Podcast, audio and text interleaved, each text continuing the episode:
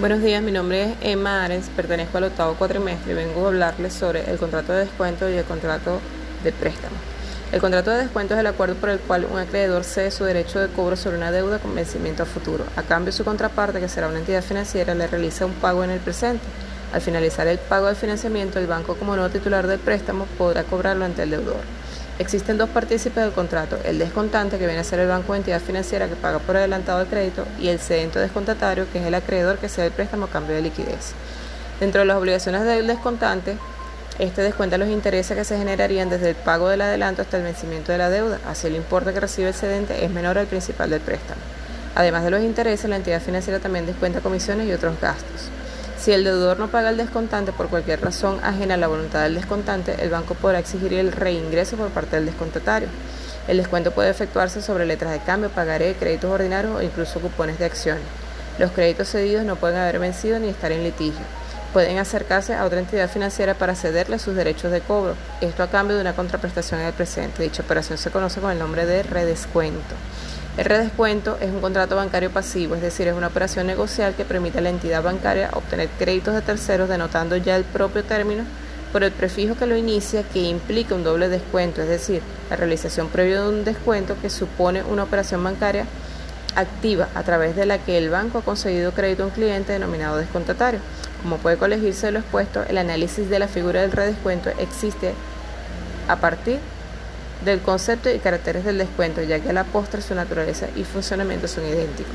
Los tipos de descuento, según su naturaleza, pueden ser comerciales cuando el documento descontado existe como consecuencia de una operación mercantil y pueden ser financieros si el documento descontado no tiene detrás ninguna transacción, sino que ha sido emitido exclusivamente para tener financiamiento del banco. El contrato de préstamo es aquel mediante el cual una persona llamada prestamista cede la propiedad de una suma de dinero o de otras cosas fungibles a otra persona llamada prestatario, a cambio de la devolución de algo de la misma especie y calidad o su equivalente en dinero. El Código Civil regula el préstamo mercantil en su artículo 1740 como un contrato real, de modo que el contrato no se inicia hasta que se ha entregado el bien al prestatario. Sin embargo, se puntualiza el carácter dispositivo de esta norma jurídica que indica el carácter real del préstamo. Esto significa que las partes pueden adelantar el inicio del contrato al momento del acuerdo entre ellas, aunque aún no se haya entregado el bien al prestatario. En este caso, las partes estarían modificando la naturaleza del contrato, pasando este a ser considerado un préstamo consensual o personal. Para que un préstamo sea considerado mercantil y no civil, debe reunir dos circunstancias de acuerdo al artículo 311 del Código de Comercio y sucesivos. Primero, que una de las partes del préstamo debe ser un comerciante. A estos efectos se considera comerciante a todas las personas mercantiles y a todas las personas físicas que, teniendo la capacidad para ejercer el comercio, se dediquen a él habitualmente. Y segundo, las cosas prestadas deben utilizarse en actos de comercio. Según la doctrina dominante, el préstamo mercantil goza de las siguientes notas características. Traslativo de dominio, el prestamista se obliga a entregar la propiedad de la cosa de dinero y el prestatario puede disponer de la cosa prestada comprometiéndose a su devolución en especie o su equivalente en dinero. Es principal, no depende de otro contrato para su existencia y validez. Es unilateral, se produce obligaciones en una de las partes. Es un contrato real. Los efectos del préstamo no surgen hasta que se realice la entrega de la propiedad.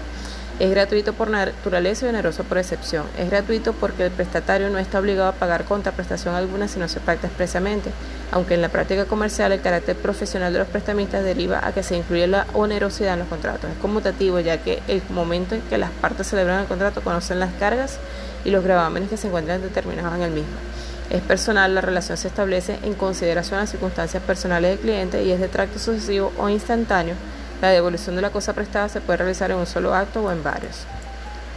Se distinguen cuatro tipos de préstamo en función de las diferentes variables. Según la naturaleza de la cosa prestada, el que tiene por objeto dinero, el que tiene por objeto títulos o valores determinados y el que tiene por objeto cosas fungibles. Según la duración del préstamo mercantil, a tiempo determinado o a tiempo indeterminado.